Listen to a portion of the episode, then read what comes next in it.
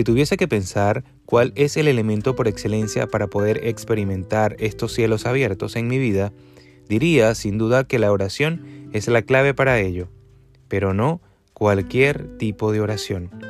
Cuando Jesús fue bautizado por Juan el Bautista, dice la Biblia en Lucas 3, 21, 22, que orando el cielo se abrió y descendió el Espíritu Santo sobre él. Me encanta la forma en que lo expresa la Biblia.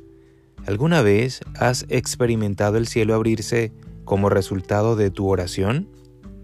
En mi caso, he aprendido a vivir en ese tipo de oración de cielos abiertos. Siempre que oro, pongo todo mi corazón y mi fe en ello y empiezo a declarar y a confesar las promesas de Dios en su palabra sobre mi vida, a darle gracias, a buscar su corazón hasta que noto que las cosas empiezan a cambiar a nivel espiritual. Es tan precioso ver cómo el cielo se abre y el Espíritu Santo nos cubre como consecuencia de este tipo de oración llena de fe. Es como si abriese un grifo que me permite experimentar esas aguas vivas en mi vida. De hecho, jamás salgo de la oración igual que he entrado. Nunca.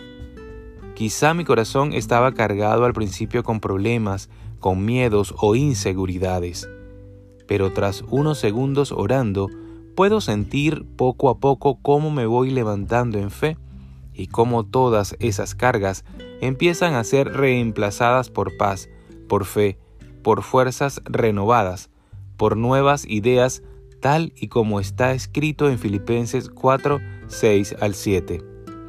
Amigo, si tu vida de oración suele ser quizá monótona, pesada y no sientes cielos abiertos sobre tu vida, puedes experimentar este renuevo en la oración y cielos abiertos sobre tu vida. Tus oraciones traen el cielo a la tierra. La oración siempre está en el centro de cualquier movimiento de Dios. Si tu oración apasionada, llena de fe, cambiará tu realidad y te preparará para experimentar los milagros de Dios sobre tu vida. Nunca olvides que el Señor está a tu lado. Que tengan un maravilloso día, que Dios los guarde y los bendiga.